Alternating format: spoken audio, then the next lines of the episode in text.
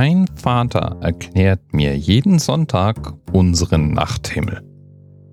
Das macht er jetzt nicht wirklich, aber dieser Satz ist ein Merksatz, um sich die verschiedenen Planeten im Sonnensystem zu merken. Und zwar in den Anfangsbuchstaben abgelesen.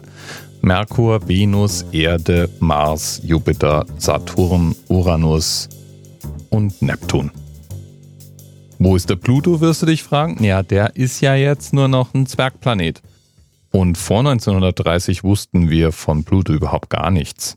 Es wird inzwischen auch vermutet, dass es eventuell noch weiter draußen noch einen Planeten geben könnte.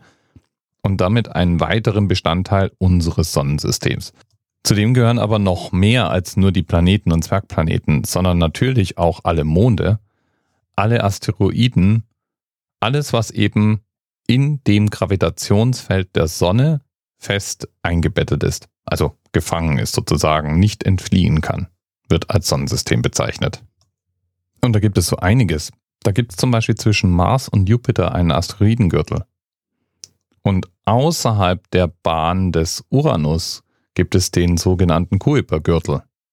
Und um unser Sonnensystem herum gibt es die sogenannte Ortsche Wolke. Und gemeint ist irgendwie eigentlich immer was sehr ähnliches, nämlich eine unwahrscheinlich große Anzahl von Felsbrocken, von ganz klein zu hunderten Kilometer groß. Die Planeten Merkur, Venus und Mars werden oft als erdähnliche Planeten bezeichnet und damit bezieht man sich unter anderem auf die Zusammensetzung. Aber nur die Erde befindet sich in der sogenannten habitablen Zone, also in genau der Entfernung zur Sonne, dass man gemäßigte Temperaturen innerhalb einer Atmosphäre erreichen kann und Wasser eben nicht nur als Dampf oder Eis, sondern in allen Aggregatzuständen vorhanden ist. Je nachdem, welches Modell man zugrunde legt, gilt das auch noch für den Mars mit Abstrichen. Und der Mars ist auch im optimalen Fall nur noch am Rand dieser habitablen Zone. Wir dachten ja wirklich lange, dass Planeten eine ungewöhnliche Eigenschaft von Sonnensystemen sind. Inzwischen ist es aber so, dass dank verschiedener hochauflösenden Teleskope und systematischer Beobachtung des Nachthimmels mehr und mehr Planeten entdeckt werden. Wir haben inzwischen Tausende von Planeten, von denen wir wissen, dass sie ferne Sterne umkreisen. Und von manchen dieser Planeten wird auch behauptet, er wäre erdähnlich. Da darf man sich aber sicherlich nicht unseren blauen Planeten vorstellen, sondern auch wieder Kugel mit fester Oberfläche, Atmosphäre außenrum und theoretisch eben in der habitablen Zone. Vielleicht in der habitablen Zone. Das heißt weder, dass es dort Leben gibt, noch dass es da so aussieht wie hier, aber theoretisch könnte man sich vorstellen, Komma das. Und bei der Idee ist man natürlich auch schnell bei der Frage, ob es da draußen anderes Leben, intelligentes Leben womöglich geben könnte. Vielleicht sogar Zivilisationen, die versuchen, den Weltraum zu erobern. Und das ist genau die Stelle, wo ein Gentleman namens Frank Drake, ein US-Astrophysiker, ins Spiel kommt. Der hat 1961 auf einer Konferenz in Green Bank eine Gleichung vorgestellt, um abzuschätzen, wie viel intelligentes Leben es da draußen geben könnte. Und diese Formel, die kennt man unter verschiedenen Namen. Einmal als die SETI-Gleichung, oder die Green Bank Formel oder unter ihrem bekanntesten Namen, nämlich der Drake-Gleichung. Und was Frank Drake hier versucht zu tun, ist eine Art Educated Guess abzugeben. Er schlägt vor, dass man sich verschiedene Werte anschaut und daraus eine mögliche Anzahl ableitet. Da wäre zum einen die mittlere Sternenentstehungsrate pro Jahr innerhalb unserer Galaxie. Da kann natürlich auch nicht jeder Stern irgendwie taugen, sondern wir brauchen Sterne, die schon so in etwa der Kategorie unserer Sonne entsprechen. Denn heißer brennende Sterne verbrennen schneller, langsamer brennende Sterne sind unter Umständen eben nicht im richtigen Spektrum oder machen nicht warm genug. Dank Hubble kann man das so einigermaßen abschätzen, aber der Federbalken ist immer noch groß. Zwischen 4 und 19 Sterne pro Jahr wird im Moment veranschlagt.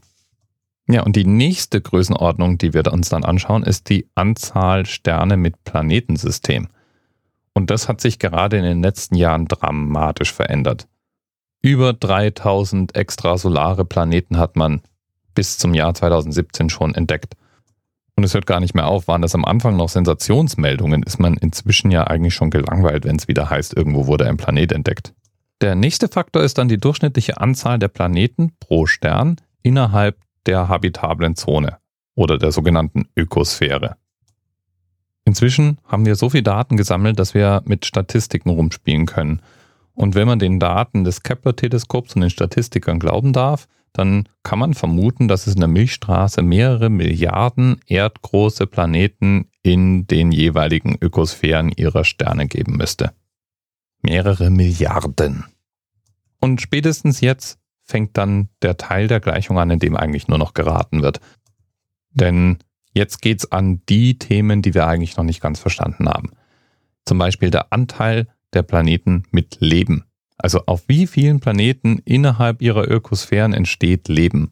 Und da wissen wir einfach nicht, wie Leben entsteht.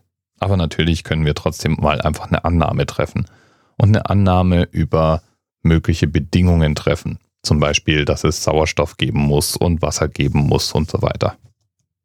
Und Leben reicht uns ja nicht. Wir wollen ja auf intelligentes Leben heraus. Also gleich wieder die nächste Vermutung. Wie groß wird wohl der Anteil an Planeten mit intelligentem Leben sein? Ja, und auch das ist nicht einfach. Wir können uns ja im Moment noch nicht mal auf unserem eigenen Planeten darauf einigen, was wir unter Intelligenz verstehen. Haben wir jetzt auf jeden Fall mal intelligentes Leben eingekreist, dann braucht es noch eine weitere Eigenschaft, nämlich, dass dieses intelligente Leben auch wirklich Interesse daran hat, interstellare Kommunikation zu betreiben. Nur weil man da ist, heißt ja nicht, dass man auch mit seinen Nachbarn reden möchte. Geht dir ja vielleicht auch manchmal so. Nur weil man einen Nachbarn hat, heißt ja nicht, dass man den kennenlernen möchte. Und haben wir jetzt alle diese Grenzen genommen, dann gibt es noch ein weiteres Problem, nämlich die Lebensdauer von technischen Zivilisationen in Jahren. Auch da haben wir keine Erfahrungswerte. Wir sind ja die erste technische Zivilisation, die wir kennen.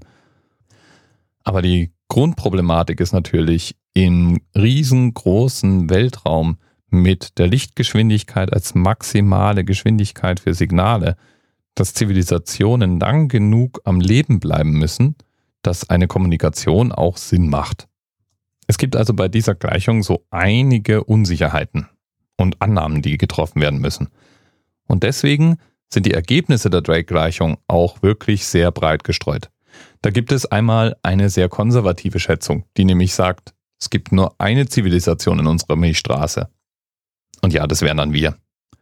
Dann gibt es ein optimistisches Modell und das optimistische Modell rechnet mit ein paar konservativen Annahmen und kommt dann auf ungefähr 100 Zivilisationen innerhalb unserer Milchstraße. Das macht dann ungefähr 5000 Lichtjahre mittlerer Abstand zwischen zwei möglicherweise sendenden Zivilisationen. Ja, und dann gibt es noch ein enthusiastisches Modell. Das spricht von 4 Millionen Zivilisationen und 150 Lichtjahren mittlerem Abstand. Ich glaube, da kann man einfach mal zusammenfassen. Wir haben keine Ahnung. Aber ausgehend von dem optimistischen oder dem enthusiastischen Modell gibt es ein zweites Gedankenexperiment, was ich da auch immer sehr spannend finde, nämlich das sogenannte Fermi-Paradoxon. Das stellt schlicht und ergreifend die Frage, wenn unser Universum Milliarden Jahre alt ist und wir davon ausgehen, dass es in diesem Milliarden Jahre alten Universum eine schier unfassbar große Anzahl Galaxien, Sonnensystem, Planeten gibt. Und wenn wir auch nur ganz vorsichtig schätzen, dass ganz wenige Zivilisationen in diesen unfassbar vielen Systemen und Planeten entstehen und sich aufmachen, ihre Umgebung zu erkundigen, ja, wo sind denn dann alle? Denn wenn man die Mathematik dahinter versteht und es ein bisschen durchspielt, dann müsste selbst bei konservativen Schätzungen eigentlich einiges an Leben unterwegs sein da draußen. Und trotzdem beobachten wir nichts. Und dafür gibt es natürlich auch ein paar mögliche Erklärungen. Möglichkeit Nummer eins, wir sind halt vielleicht wirklich die Einzigen. Möglichkeit Nummer zwei, vielleicht sind wir in so einer Art Zoo und die galaktische Gesellschaft da draußen lässt uns in Ruhe. Möglichkeit Nummer drei. Wir sind vielleicht die Ersten. Ja, und dann gibt es noch eine wirklich deprimierende Deutung, nämlich dass Zivilisationen nie weit genug kommen, um wirklich ins Universum vorzustoßen, sondern sich vorher selber zerstören. Das ist die Theorie, die Stephen Hawking favorisiert. Der sagt nämlich, dass die Entstehung von Leben eigentlich recht wahrscheinlich sein müsste und damit dann auch die Entwicklung von Intelligenz möglich. Aber ab einem gewissen Punkt, so sagt er, wird es dann irgendwann instabil und dann kommt es zu einer unbeabsichtigten Selbstauslöschung. Na, Mahlzeit. Atomarer Holocaust, amok laufende Nanobots, Auslöschung durch amok laufende Superintelligenzen und AIs. Wir können uns jetzt aussuchen, was verhindern wird, dass wir mit IT in Kontakt treten. Da gefällt mir jetzt allerdings die Variante, dass wir vielleicht in so einer Art interstellarem Zoo sind, irgendwie besser. So, und jetzt zum Abschluss schicke ich dich noch in die Wikipedia.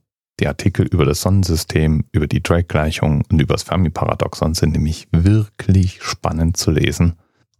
Und dann danke ich noch unserem Themenpaten Eri, der darauf hingewiesen hat, dass das Sonnensystem Eintragnummer Q544 in der Wikidata-Datenbank ist.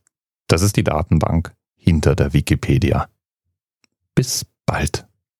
TMRS 10, 9, 8. The experience of 47 individual medical officers. Was hier über die Geheimzahl der Illuminaten steht. Und die 23. Und die 5. Wieso die 5? Die 5 ist die Quersumme von der 23.